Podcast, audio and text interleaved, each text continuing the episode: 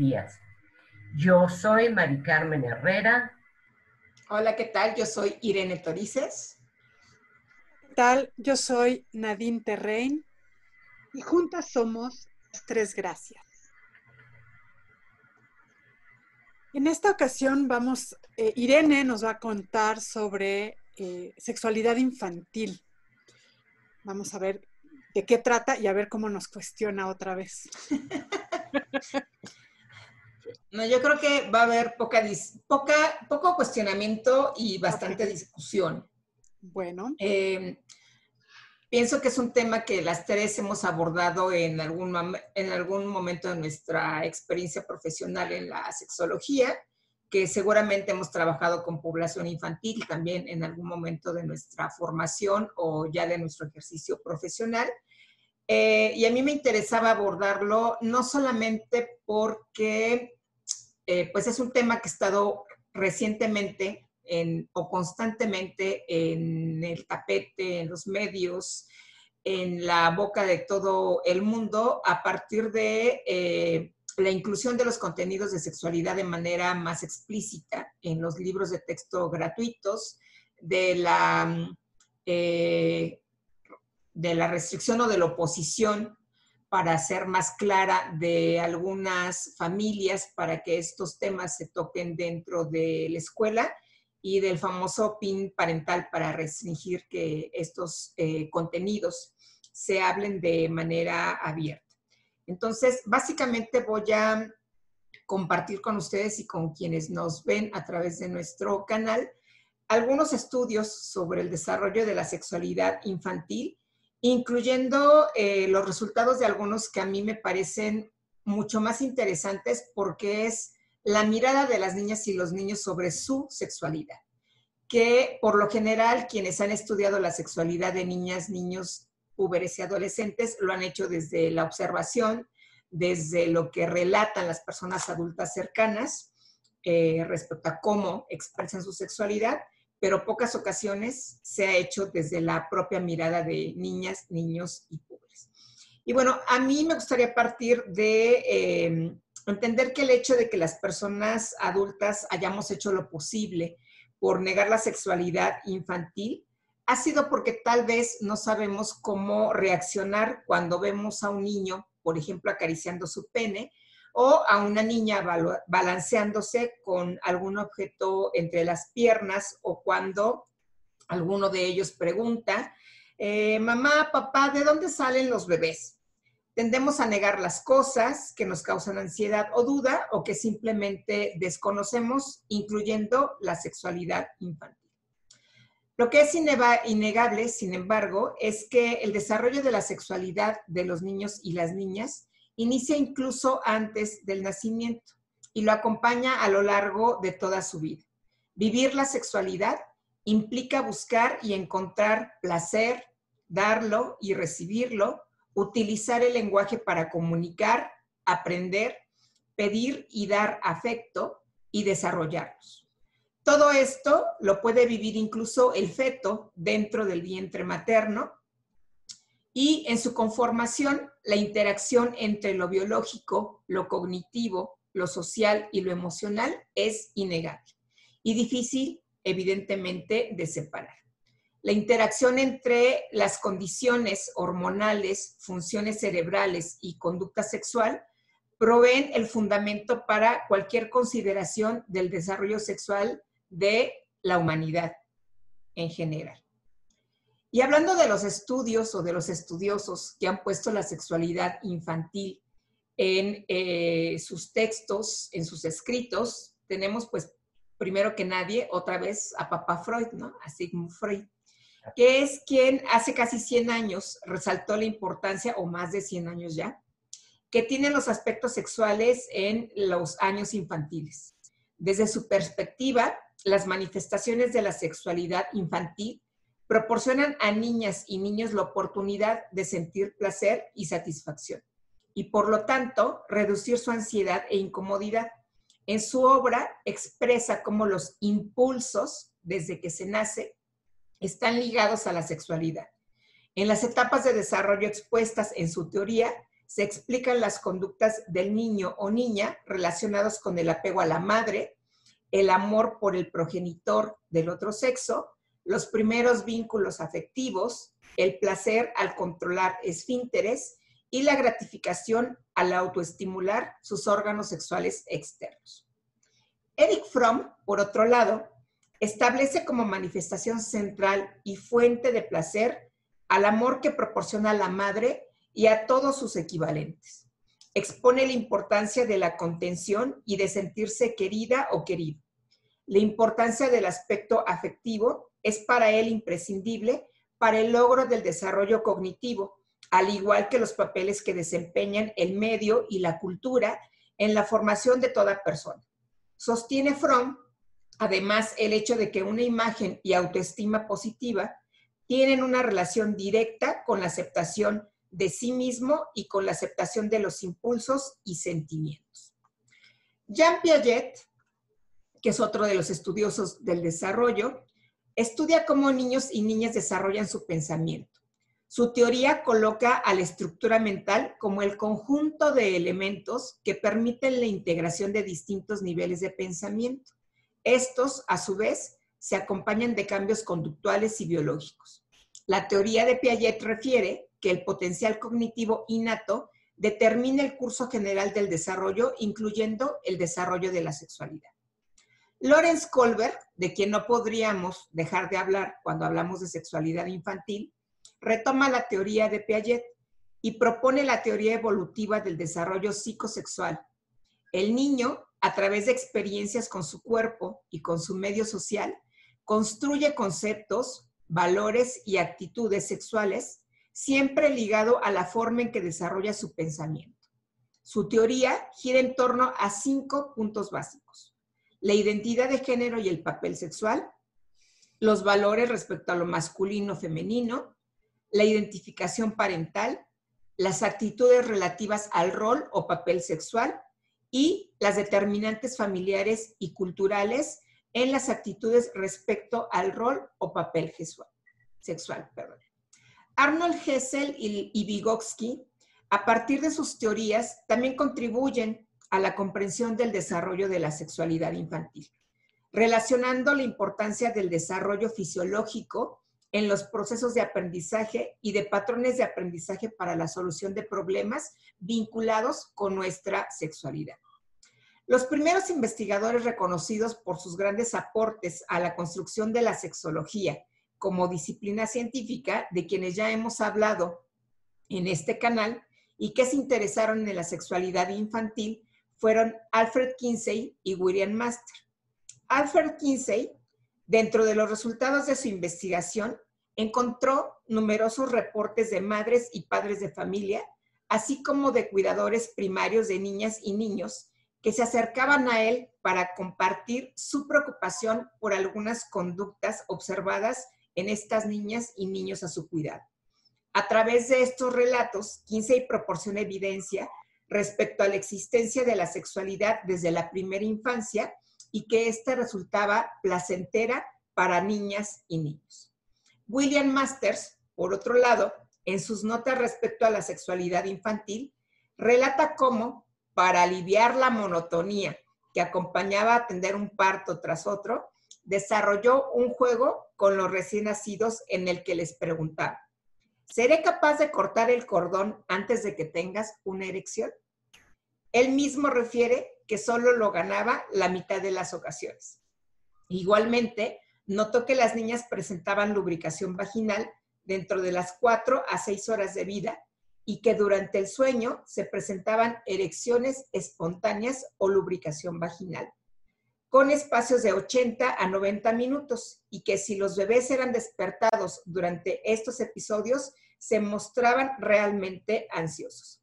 Es importante decir que ni los hallazgos de Kinsey ni los de William Masters implicaron una investigación invasiva en los niños y niñas objeto de sus estudios.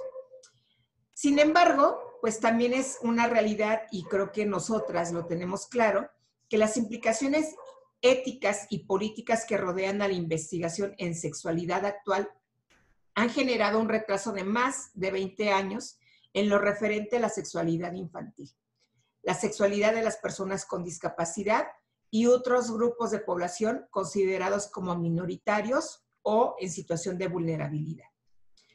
Las interferencias que los estudiosos de la sexualidad humana han hecho desde las inferencias, perdón, que los estudiosos de la sexualidad humana han hecho desde estas teorías para entender el desarrollo de la sexualidad infantil han permitido afirmar que las manifestaciones sexuales en la infancia son parte del desarrollo psicológico y social de la sexualidad. A partir de este reconocimiento, la educación de la sexualidad debe formar parte de la educación integral, lo que nos compromete a revisar nuestras propias actitudes, conocimientos y la forma en que los transmitimos, evaluando si estas formas dan a los educandos la posibilidad de desarrollar actitudes positivas hacia sus manifestaciones sexuales y asumir valores que les permitan aceptar su sexualidad y la de otras personas y vivir en forma sana, placentera y responsable. También es importante entender que cada cultura posee conductas que le confieren al niño o a la niña atributos culturales personales. La cultura ejerce indudablemente una influencia tan importante que podemos encontrar diversas expresiones de la sexualidad en los niños y niñas según la familia, cultura y país de origen. Dentro de los aspectos más controvertidos en cuanto a las expresiones de la sexualidad están el de las conductas denominadas como típicamente masculinas y femeninas. Es probable que en una buena parte de estas se encuentren completamente determinadas por aspectos culturales y otras por aspectos biológicos. Tampoco podemos dejar de hablar cuando hablamos de sexualidad infantil de John Money. John Money señala que existe un periodo crítico en la diferenciación sexogenérica de las personas que abarca desde los últimos estadios del desarrollo fetal hasta los primeros 36 meses posteriores al nacimiento, citando que es en este periodo donde la experiencia de apropiación del género correspondiente al sexo es muy significativa. Esta predisposición del género refiere funge como una fuerza biológica que actúa en el cerebro fetal. Desde el nacimiento, el bebé percibe el mundo por medio de sus sentidos. Huele, escucha, toca, chupa y ve todo lo que encuentra a su alcance. A través del contacto físico, percibe mensajes de afecto o de rechazo, siendo más estimulado si siente mayor frecuencia y calidez de contactos. También a través del tocamiento, el bebé se va descubriendo a sí mismo, explora su cuerpo y podríamos decir que un bebé va construyendo su mundo y su autoimagen a base de experiencias placenteras o displacenteras, propias y en contacto con los otros, principalmente con mamá y papá. Si mamá o papá no acarician a este bebé, incluso en el baño o en el cambio de pañal, y le mantienen vestido la mayor parte del tiempo, hasta con las manos dentro de la cobijita, como se acostumbraba en mis tiempos y a lo mejor también en los tiempos de algunas de ustedes para que no nos moviéramos, le están dificultando la capacidad de disfrutar de sí mismo y a las demás personas y de expresar las emociones que esta sensación le genera. Niñas y niños construyen su autoimagen, sus relaciones interpersonales y su capacidad de expresión con base en lo que las personas adultas les decimos y les enseñamos con nuestras actitudes. Así es que si para cualquier persona adulta la sexualidad es algo abominable, negativo, asqueroso, de poco valor, seguramente será esto lo que le transmitamos a las niñas y niños con quienes convivimos, ya sea en nuestra familia o incluso en el espacio docente. Eh, muchas de las limitaciones justo de las personas adultas en relación a su sexualidad pueden ser prevenidas en la infancia. Solemos enfocarnos en la patología más que en la salud. La aceptación de la sexualidad infantil promueve una sexualidad adulta no solamente sana, sino feliz y placentera, y ojalá de esto no perdiéramos la vista. Y me gustaría empezar a hablar de cómo han influido los estudios respecto a cómo perciben la sexualidad, su sexualidad, niñas y niños que han sido estudiados a partir de entrevistas, eh, particularmente en la etapa de los 8 o 9 años, que es la etapa prepuberal. ¿Por qué se han centrado los estudios justamente en esta edad? Porque resulta un poco complicado que los niños y las niñas tengan ya un desarrollo del pensamiento abstracto que les permita dar respuestas puntuales y concretas a las preguntas de las o los investigadores. Eh, por eso es que mucho de lo previo a los ocho años o previo al inicio de la educación primaria, como sería el caso de nuestro país, se ha hecho a partir de la observación. Eh, sin embargo, aquí lo que se ha visto es que los pensamientos y los sentimientos de niñas y niños en relación a su sexualidad no han sido tan investigados como el comportamiento sexual. Pero sin embargo, y sin embargo, existen algunos estudios empíricos sobre las sensaciones y sentimientos que se presentan al estar enamorados, referentes a la intimidad física, a las experiencias sexuales en solitario, la excitación sexual, la atracción y las fantasías sexuales. Y lo que se ha venido viendo, como les comentaba, es que niños de 8 y 9 años de edad pueden describir que se siente qué se siente al estar enamorada o enamorado y algunos de ellos pueden manifestar haberlo estado y este mismo grupo puede señalar tanto las partes de su cuerpo placenteras o excitantes como las displacenteras, que para sorpresa de las personas adultas no están situadas en los órganos sexuales.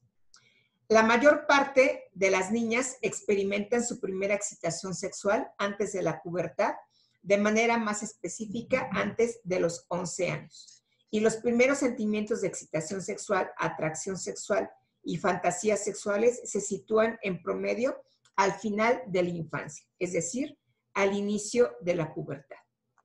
Considerando este contexto, Redmakers, Land y Straver, en, desde el 2000, porque no han parado en este estudio, realizaron un estudio exploratorio en una pequeña muestra de niñas y niños de esta edad, 8 y 9 años, en relación a las experiencias sensoriales y de intimidad física desde la perspectiva de las propias niñas y los propios niños.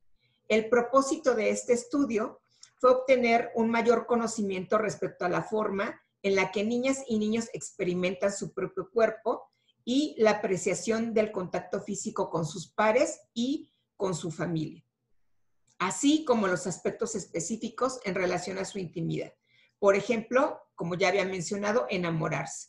Un segundo propósito de este estudio fue determinar cuánto saben las madres y los padres acerca de la forma en que niñas y niños experimentan y perciben el contacto físico y la intimidad. Además de esto, el estudio fue desarrollado con la intención de generar mayores conocimientos sobre los aspectos metodológicos necesarios para la investigación en sexualidad en niñas y niños. Uno de los aspectos al que ellos llaman retosar, que investigaron con los niños, se refería a eh, la interacción que se da con otros niños en donde hay un contacto físico. Y aquí las niñas y niños describen el retosar como pretender pelear, algo que envuelve a todo el cuerpo, esta actividad involucra muchos movimientos como en una pelea con almohadas. Son juegos que llevan a cabo con otras personas en su medio. Este tipo de actividad es vista por niños y niñas como positiva. Algunas niñas y niños asumen que retosar es una pelea real mencionando un comportamiento específicamente agresivo a nivel físico, como patearse, empujarse y golpearse. Generalmente la pelea es precedida por un conflicto y termina con lesiones y dolor. A ninguno de los niños y las niñas les gusta este tipo de juego. Y yo me acuerdo que alguna vez seguramente les comenté de aquel tío que tenía yo que cada vez que me veía o alguna de mis hermanas llegaba y me hacía así en el cachete. O cuando un niño, como un amigo que tenemos en común o un colega que tenemos en común, llega y te abraza muy fuerte y es algo que puede resultar desagradable, aunque la pretensión de la persona que te está brindando este abrazo sea hacerte sentir hacerte sentir su afecto o sentirte bien recibida en ese momento. En este estudio, otros niños y niñas describen el retosar de otras maneras. Cuando es una pelea simulada, y así lo refieren, generalmente se realiza con la, madre, el padre, los hermanos o las hermanas, abuelos y pares. Las peleas reales tienen lugar con los pares o con niños mayores en su escuela o en el vecindario. Otro punto que abordaron los, los investigadores es algo a lo que llaman acaramelarse o acurrucarse. Y cuando hablan de este tema, niñas y niños se muestran bastante animosos al describirlo. Los niños describen esta actividad como abrazarse, besarse y sentarse en el regazo de otras personas. Casi todos refirieron a caramelarse como una experiencia positiva, debido a las sensaciones corporales que produce y el sentimiento de seguridad que les proporciona. Sus sentimientos en relación a caramelarse los describen como seguros, agradables, tiernos, gratificantes, divertidos, cálidos y reconfortantes. Cuando niñas y niños son forzados a realizar esta actividad, sus sentimientos son, por el contrario, negativos. Al igual que en retosar, todo el cuerpo se involucra en acaramelarse, pero aquí niñas y niños manifiestan cierto grado de estrés ante la suavidad y tranquilidad de los movimientos. Y esto me llamó muchísimo la atención. Pareciera ser que pese a que no les gustan los juegos bruscos, tampoco les gustan estas caricias suaves que pueden proporcionarles otras personas. Niños y niñas tienden a caramelarse tanto con personas o con seres humanos como con juguetes, muñecas y animales de peluche. Cuando solo lo realizan con personas, generalmente estas personas son de su familia cercana y algunos lo hacen con sus pares y otros solamente con sus juguetes, pero nunca con personas. Otro punto que eh, investigaron fue el estar enamorado. Y cuando el tema de estar enamorado o estar enamorada se introdujo en la entrevista, la atmósfera siempre cambió. Las preguntas acerca de este tema generaron algún grado de tensión que se evidenciaba en el lenguaje no verbal y en respuestas como el susurrar, suspirar y cambiar la voz. La forma en que niñas y niños describen estar enamoradas difiere de la forma en que describen retosar y acurrucarse. Mientras estos dos temas fueron definidos por los niños en términos de un comportamiento activo, estar enamorados es un estado para ellas y ellos en el cual se incrementan las reacciones y sensaciones corporales como ruborizarse y sensación de mariposas en el estómago. La descripción de niños y niñas de estar enamorado es muy general y lo hacen en términos de un sentimiento. Otros tienen una descripción más construida y dicen, es cuando dos personas que son amigas por un largo periodo de tiempo se gustan y entonces se enamoran y entonces se casan. Más de la mitad de los niños de la investigación, ojalá y fuera tan fácil, ¿verdad? Más de la mitad de los niños y niñas de la investigación dijeron estar enamorados al momento de la investigación o haberlo estado antes. Solo una niña mencionó estar enamorada de otra niña. Los otros estuvieron enamorados de alguien del otro sexo. Algunos de los niños y niñas que habían experimentado el enamoramiento también tuvieron fantasías relacionadas con la persona de la cual estaban enamoradas. Y algunas de estas fantasías involucraron aspectos físicos, diciendo, durante el día, cuando ella se va, pienso, desearía que estuviera aquí. En la noche, en mi cama, desearía que ella estuviera ahí conmigo, solo para abrazarla. Algunos tienen deseos más inocentes. Si pienso en eso cada noche, acerca de quién estoy enamorado, para jugar con ella, porque nosotros estamos hechos el uno para el otro, para jugar. La gran mayoría de los niños y niñas, incluyendo algunas que nunca han experimentado el enamoramiento, reportaron que estar enamorados es un sentimiento positivo, bueno, divertido y agradable. Es una sensación de nerviosismo que te hace sentir orgulloso.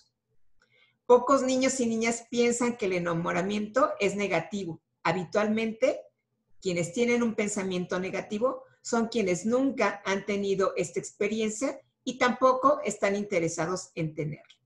Y aun cuando estar enamorada o enamorado se refiere generalmente como una experiencia positiva, la mayoría de niños y niñas nunca le dijeron a nadie cuando estaban enamorados. Lo unánime de esta misión es que otros niños y adultos podrían burlarse o molestarlos. Las partes del cuerpo placenteras y excitantes. En un dibujo que se les pidió realizar del cuerpo, de un niño desnudo de su mismo sexo, Red Makers y sus colaboradores pidieron que señalaran las partes que consideraban generadoras de placer o en donde sentían rico.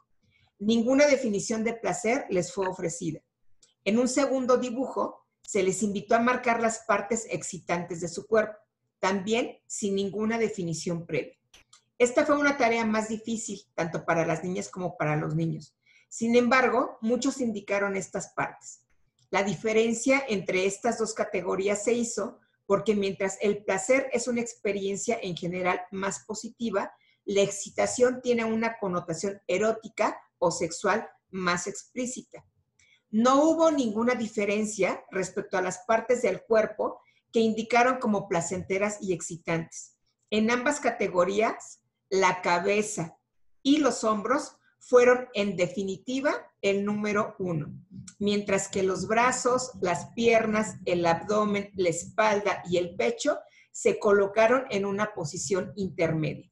Los órganos sexuales, las nalgas y el ano fueron las menos señaladas. Tampoco hubo diferencias entre niñas y niños. Y como conclusión de esta investigación de Red Makers y sus colaboradores, en base a las respuestas obtenidas, niñas y niños presentan una actitud positiva en relación al contacto físico. Especialmente al acurrucarse, muestran un interés personal activo en el tema del enamoramiento, si han estado enamorados una o más veces y son capaces de hablar sobre su comportamiento, sentimientos y motivos. En términos del desarrollo sexual, este hecho muestra que están un paso más adelante en relación a otros niños y niñas. Ahora, en relación a los padres y madres, hubo discrepancias en el estudio, pues en realidad no tantas. Eh, no refieren los estudiosos si era porque madres y padres eran mucho más observadores de las conductas de sus hijas e hijos sin embargo, eh, eran menos perceptivos a las conductas de contacto físico, particularmente entre eh, las niñas y los niños y las personas adultas. Sin embargo, sí eran más observadores o manifestaron una mayor percepción de, em, eh, ¿cómo decirlo? De em, de darse cuenta cuando las niñas y los niños estaban enamorados porque empezaban a tener eh, mayor dificultad para comunicarles cómo se estaban sintiendo en la escuela o si tenían un amigo o una amiga favorita dentro de eh, la comunidad o su contexto domiciliario o dentro del contexto escolar.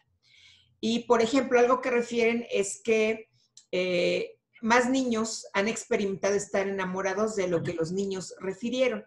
Las madres y los padres concluyeron esto por algunos comportamientos observados como ruborizarse, hablar acerca de algún niño o alguna niña por mucho tiempo o por expresarlo de forma espontánea. En relación al conocimiento de las partes del cuerpo de sus hijas e hijos que resultaban placenteras, fue difícil para madres y padres responder. Algunos nunca pudieron nombrar las partes del cuerpo de sus hijas o hijos que les resultaban placenteras o excitantes. Madres y padres respondieron a esta pregunta mencionando las mismas partes del cuerpo de sus hijos. Eh, pareciera ser que las sensaciones y comportamientos que acompañan el sentimiento de estar enamorado no cambian mucho al paso de los años. La confusión e incertidumbre que niñas y niños describen es similar al promedio de las y los adolescentes y de las personas adultas en general, cuando están o estamos enamoradas. Inclusive las sensaciones corporales como el ruborizarse y ponerse nervioso son fácilmente identificables cuando sabemos que hay alguna persona que le atrae, alguna amiga o amigo nuestro. Una de las diferencias más significativas entre niñas, niños, adolescentes y adultas es que las personas mayores focalizan su interés sexual y su comportamiento en partes específicas del cuerpo, generalmente los órganos sexuales y las nalgas, y niñas y niños parecen tener un interés menos diferenciado de su cuerpo, más totalitario u holístico. Tanto al retosar como al acurricarse, utilizan todo su cuerpo y las sensaciones no se limitan a las partes sexuales.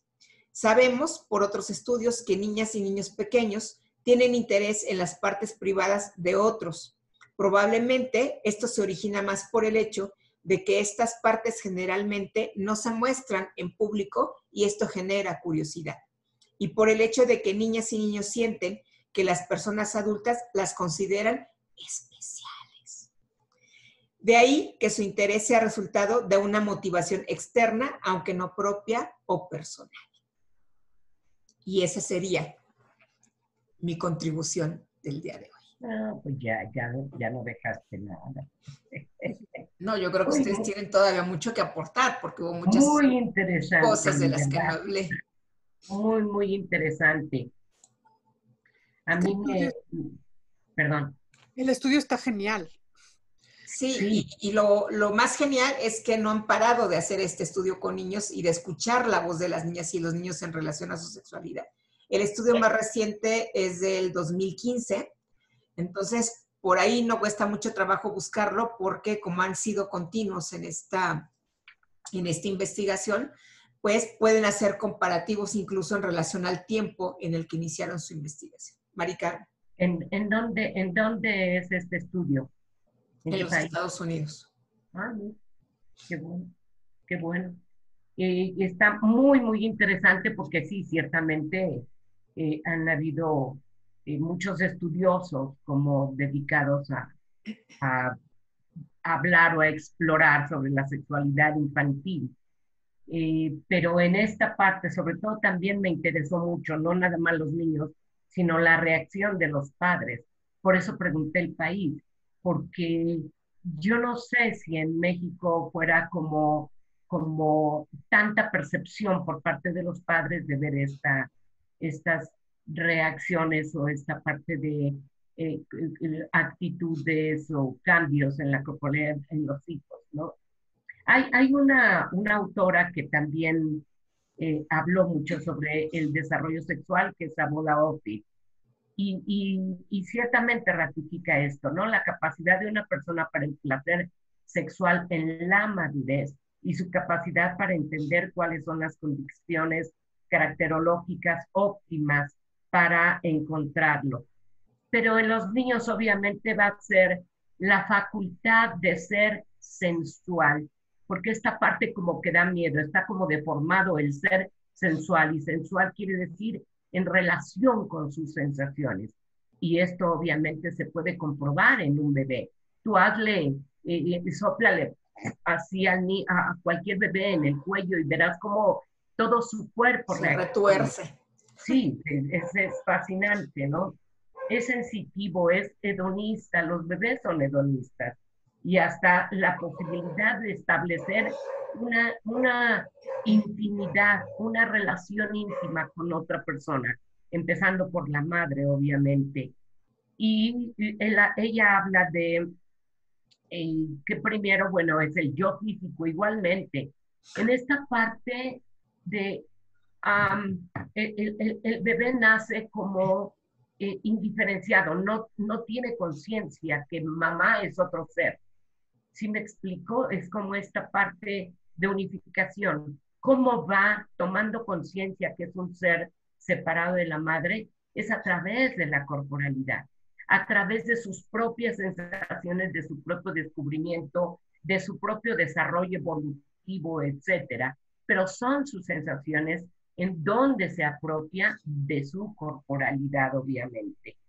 Habla también de un yo emocional que es la asimilación de los afectos y los vínculos e igualmente también de un yo sexual. Y este yo sexual es a través precisamente del género, de los roles sexuales y de los valores, en, obviamente en las normas de la sociedad que se, que se desenvuelven. Pero eh, en, cambia esta parte de apropiarse del cuerpo y obviamente cuando ya hay una deambulación, un caminar, un gatear, un tocar, el, cambia totalmente el mundo y entonces entra en contacto con otro ser. Y esta parte de que describes de los tocamientos, no lo sé, de acurrucarse, de esta parte, puede haber tocamientos entre los niños, pero la sexualidad en el infantil no tiene un objeto. En algún momento dijiste algo como de erotizado. No es erótico, porque el erótico ya cuando un puber tiene una definición, ya lleva un fin, ya va con, una, con un objetivo. En cambio, los niños es sensaciones, puras sensaciones, experiencias, vivencias y, este, eh, y no precisamente en los órganos sexuales, ¿no? Solo recuerda que el periodo en el que Makers y sus colaboradores hacen esta investigación es justo en el periodo pre-puber, si no es que ya puber. Entonces sí, pueden ellos hablar de que hay claro, un grado de erotización, una intención al autoestimularse de las niñas y de los niños, que es justamente en búsqueda del el placer de su propio cuerpo. Pero no estoy hablando del estudio Red, Red Maker, sino en la parte de la eh, de cómo se da difusa la sexualidad infantil de otros autores, no, no estoy hablando específicamente de ellos. Eh, y en esta parte es algo importante. Si tú eh, ves, por ejemplo, yo estuve dando cursos a las cuidadoras del DIF, etcétera, y es esta parte, los niños a la hora de la siesta, muchos niños recurren a la masturbación, obviamente ya están más grandecitos porque se necesita ya una coordinación, etcétera, como para poder. Pero eh, hay por ahí unos estudios, me estoy acordando, de Lewis en 1965, en donde descubre a un bebé, o sea, estudios de un bebé de cuatro meses que tiene movimientos pélvicos al estar en el contacto con la madre. Entonces, hay sensaciones y esto es como, eh, como el tener cuidado de que esta integración de la corporalidad sea integral, porque quien va coartando o encindiendo el cuerpo de los, de los pequeños, de los bebés, son, son los adultos. Si tú les preguntas, ¿dónde está tu nariz? ¿Dónde está tu frente? ¿Dónde está tu boca, tu barba? Y van bajando y, saltan siempre los órganos sexuales. Entonces, está desde ahí la negación del cuerpo, en donde empieza una fracturación del cuerpo. Y a lo mejor como en algunos de los estudios que decías, este, eh, los niños no nombran o no dicen. ¿Por qué? Porque no tienen integrado, si es que esta es la parte de los valores que integran a los adultos. Entonces es importante esta integración este respeto a la sexualidad o una socialización de la sexualidad de infantil. Creo que será algo muy importante a tomar en cuenta. Nadine, y luego hago yo un comentario porque luego Mari Carmen no nos deja ver. Sí, ¿verdad? Ah, sí, mira, dice, ¿quién lo dice? La, la sexualidad infantil, bueno, la sexualidad es algo que es parte de, lo que somos, ¿no? Nacemos con ella, está presente en toda nuestra vida, a lo largo de toda nuestra vida. Y, y ahí está cuando nacemos.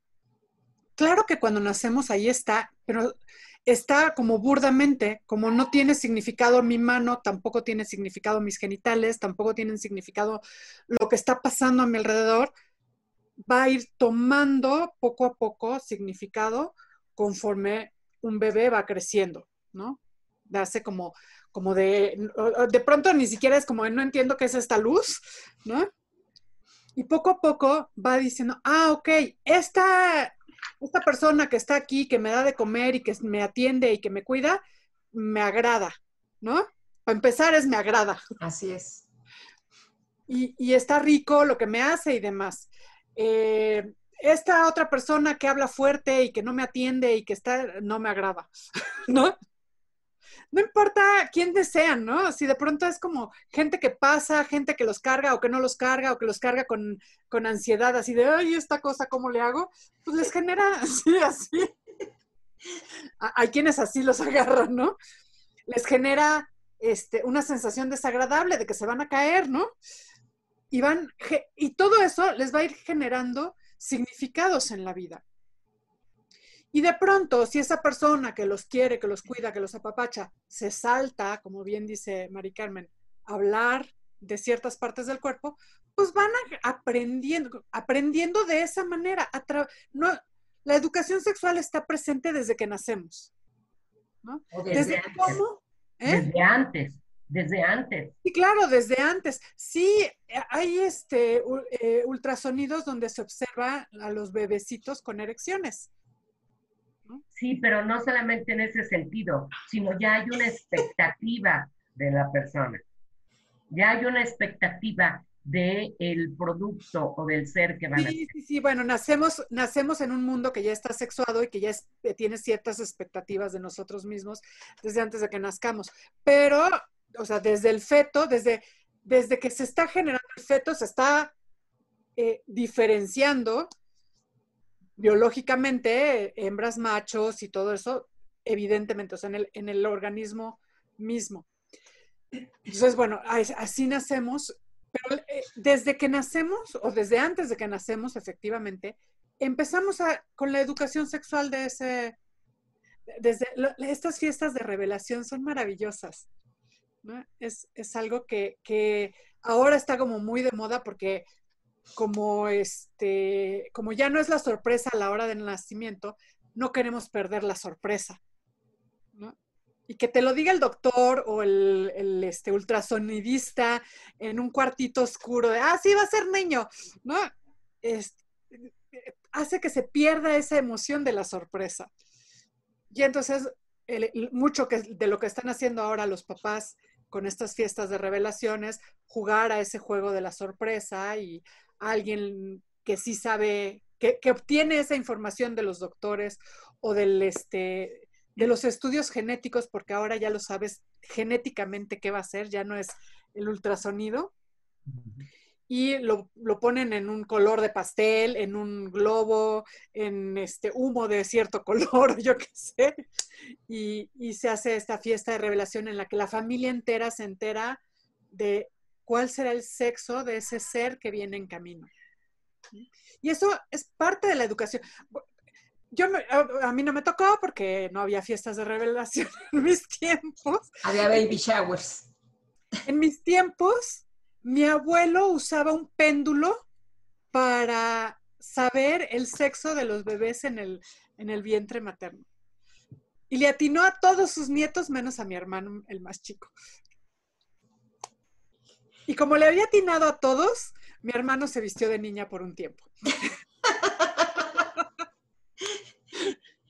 Graso error. empíricamente lo hacían incluso con una aguja con una aguja ensartada y, igual tenía la misma función. Es un péndulo, una aguja ensartada es un péndulo. Y, este, y entonces, bueno, eh, sí, eso es parte de la educación sexual. El saber que, es un niño o una niña, qué nombre le voy a poner y por qué ese nombre y cómo hay eh, nombres diferenciados y todo eso es parte de la sexualidad, evidentemente. Y entonces nacemos en un mundo que ya nos está educando en sexualidad desde que llegamos ya es qué se espera de mí, qué, comportamientos mm, eh, van a ser más estimulados de mi parte, o sea, los que yo haga, pero además, qué reacciones hay del mundo ante mí. Y todo eso es educación sexual. Todo el tiempo estamos educando en sexualidad. Todo el tiempo lo estamos haciendo sin darnos cuenta. Así es. Y a mí me gustaría retomar un comentario que hiciste, Mari Carmen, en relación a um, si las personas adultas estamos conscientes, aunque no fue la palabra que tú utilizaste, de cómo se va dando el desarrollo de la sexualidad. Y yo te diría sí. El problema es que cuando la persona adulta hace consciente, y sobre todo los más cercanos, estas manifestaciones sexuales de las niñas y de los niños se convierten en un problema. Y entonces acuden con nosotros a la consulta para ver si el hecho de que se masturbe o se autoestimule tres veces al día es algo normal, si el hecho de que se frote con el oso de peluche es algo este, que está bien, si el hecho de que ya se haya enamorado y se ande dando besos en la boca con el amiguito o la amiguita y se escondan en el baño y se bajen los calzones y se enseñen sus órganos sexuales es algo correcto. Y bueno, ya ni digamos cuando empiezan a sentir atracción, como esta niña de la que hablan Redmakers, sus colaboradores, ¿no? De sentirse atraída hacia alguien de su mismo sexo. Entonces sí, arde Troya. Entonces sí hay una gran atención de parte de las personas adultas que rodean a las niñas y los niños y no solamente al interior de la familia, a lo mejor al interior de la familia hay menos preocupación. En la experiencia que yo he tenido son más las escuelas, las que de repente pues vienen con oficio en mano, la, eh, firmado por la directora del plantel, para que les hagamos el oficio de contestación correspondiente en donde digamos que no hay ningún problema en la conducta que está presentando este niño y esta niña. Y bueno, ahora con el asunto de las niñas y niños trans, todavía se complica más la cuestión, porque no es que hayan aparecido de repente más niños y niñas trans, sino que pues esto ha sido algo que ha formado parte de la vida humana durante toda la evolución y que ahora ante esta aparente mayor apertura a eh, expresar la sexualidad desde la infancia, pues los niños y, las niñas abren eh, de manera más temprana el hecho de no sentirse a gusto en el cuerpo en el que les tocó nacer. Eh, y bueno, era parte de lo que yo eh, mencionaba. Generalmente las personas adultas tienden a patologizar la sexualidad infantil. Y ese es el gran problema. Si estamos muy al pendiente y si no sabemos de esta evolución de la sexualidad infantil y toda la serie de comportamientos que pueden llegar a presentarse en este proceso de experimentación y de construcción de la propia sexualidad y del conocimiento de la de las otras personas, pues podemos estigmatizar, calificar, descalificar, sancionar, incluso violentar a este niño o niña que tiene una conducta que a mí, como adulta, no me parece apropiada a su edad. Lo que pasa es que yo te preguntaría, no sé si es atención o yo lo cambiaría como por represión, y tú lo dijiste muy bien, patologizar. Y patologizar desde la perspectiva que fue lo que le sucedió a Freud, cuando descubre eh, o destapa la sexualidad infantil, bueno, fue el caos. ¿Por qué? Porque eh, se supone que los niños, la gente dice que son puros, pero curiosamente, pureza, ¿cuál sería la contraparte? Entonces, un niño que manifiesta o una niña que manifiesta su sexualidad como un ser sexuado de, como parte de su vida, entonces es sucio o sucia. Esa sería la contraparte de pureza. Entonces es esto, esto como poder informar que la gente sepa que hay una sexualidad infantil, porque además la vive, pero esto obviamente confronta la propia sexualidad del adulto, de la adulta. La confronta, lo mueve. Y yo te podría decir, cuando Aldo me preguntó, sí, mamá, ya entendí cómo el papá y la mamá, pero ¿de dónde salen todas esas lombricitas? Cuando me preguntó eso, no te puedo decir que estoy hablando hace 40 años, ¿no? Eh, tendría, no sé, tres, cuatro años. Entonces, sí, sí, sí impacta, independientemente de la preparación que puedas tener. Yo todavía no estaba en sexología. Sí impacta, pero en este sentido es como, como poder eh, crecer, y yo digo que los hijos no son dados para aprender, no para enseñar. Esto mismo es que vas aprendiendo y tendrás que actualizarte y tendrás que tomar conciencia si realmente acepto, vivo mi sexualidad como algo natural. Igualmente la desnudez, ¿no? O sea, el, bañarme o el estar desnudo ante mi hija o mi hijo, es, es esta parte, depende de los valores obviamente de cada familia, pero tomar conciencia, si yo, alguna vez me han dicho, Mari Carmen, es adecuado que yo me bañe con mi, con mi niño, por ejemplo, una mamá, y yo le digo, lo primero es si tú aceptas tu desnudez, porque si tú no aceptas tu desnudez, mejor ni lo intentes. ¿Por qué? Porque los niños son intuitivos, son perceptivos y pueden darse cuenta y el mensaje de ser la incongruencia. Y yo te diría, primero había que preguntarle al niño o a la niña si quiere bañarse con una persona adulta. Un niño o una niña sabe ya cuando no se, estoy hablando de bebecitos. La que te pregunta es la mamá. Y aunque sea un bebecito, pues también es parte de irle enseñando lo que es el pudor, lo que es la intimidad. Y si Los mismos niños te lo marcan, ¿eh? Los mismos niños lo marcan, Irene, en el decir, ya no quiero bañarme contigo. Sencillo, así de sencillo. Y aquí sí hay una diferencia. Yo sí crecí con un... Nuestras experiencias pueden ser diversas y yo te diría, no es tan sencillo. Y tan no es tan sencillo que yo he tenido mamás en la consulta que para que yo me dé cuenta de que efectivamente su hijo se masturba todo el día, los han grabado en el baño.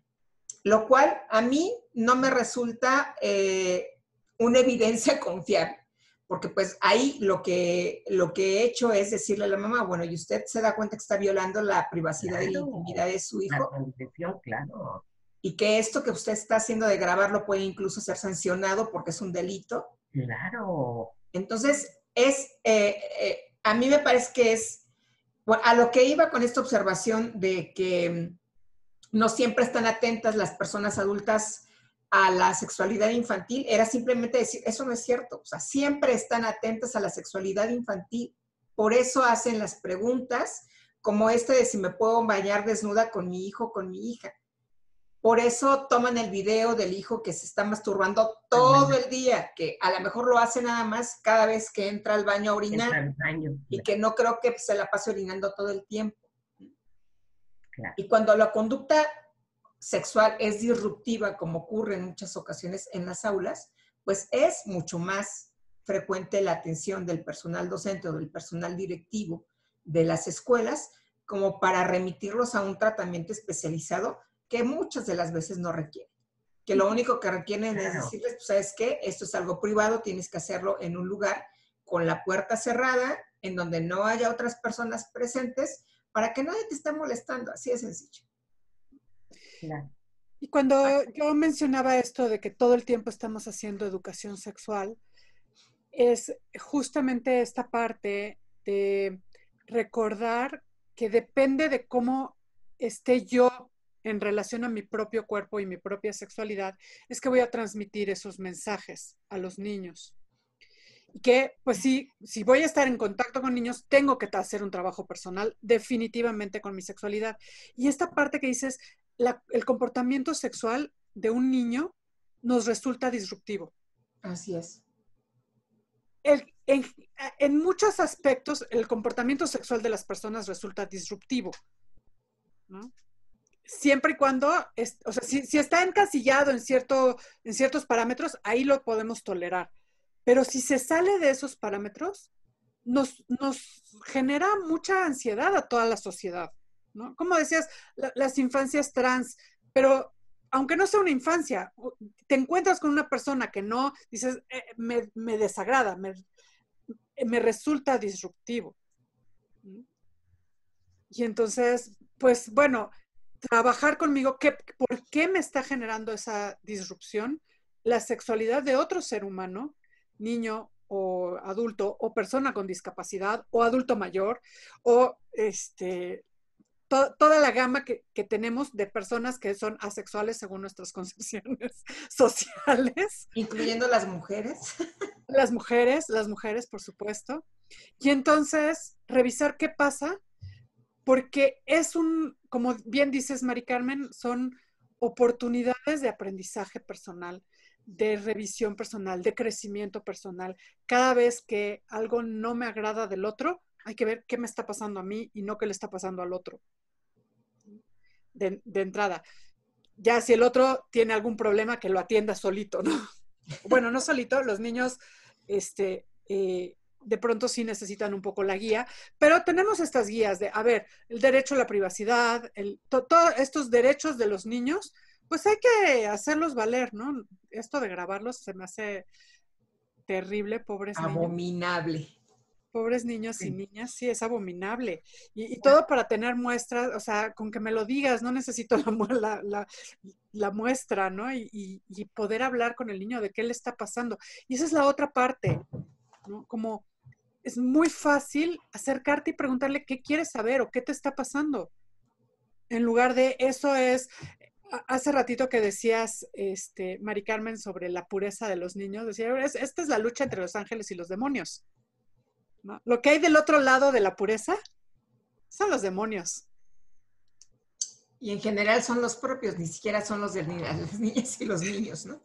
Así es, así es, son nuestros propios demonios. Y entonces, eh, no tenerle miedo a la sexualidad infantil, creo que esto que nos has eh, eh, leído, Irene, que, escribiste, se me hace maravilloso justamente en este contexto de no le tengamos miedo a eso, preguntemos, así como estos investigadores preguntan, a ver, ¿qué se siente estar enamorado?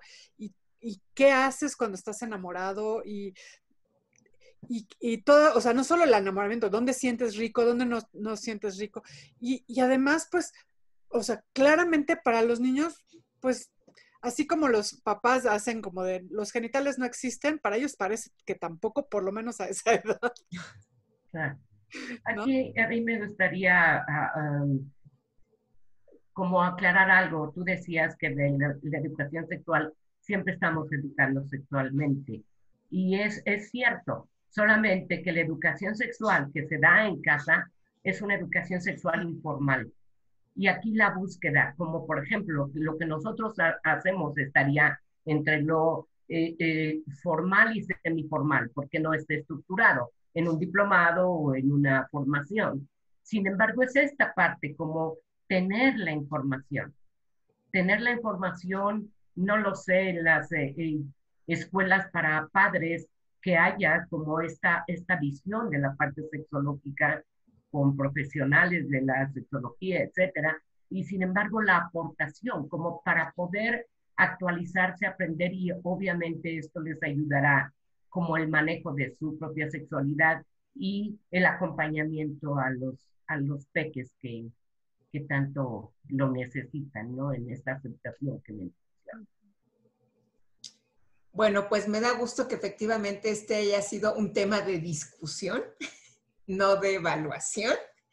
Como a veces parecen pensar que son mis intervenciones, mis dos queridas y amadas compañeras. Oye, se ponen buenas. Sí, me, gusta que, eh, y yo espero que también a quienes nos ven y nos escuchan les guste que estos temas eh, tomen este, se pongan calientes, por decirlo de alguna, de alguna manera, eh, porque estoy segura de que eso enriquece también el conocimiento de quienes están del otro lado de las pantallas o de sus computadoras o de sus artículos de comunicación eh, a distancia.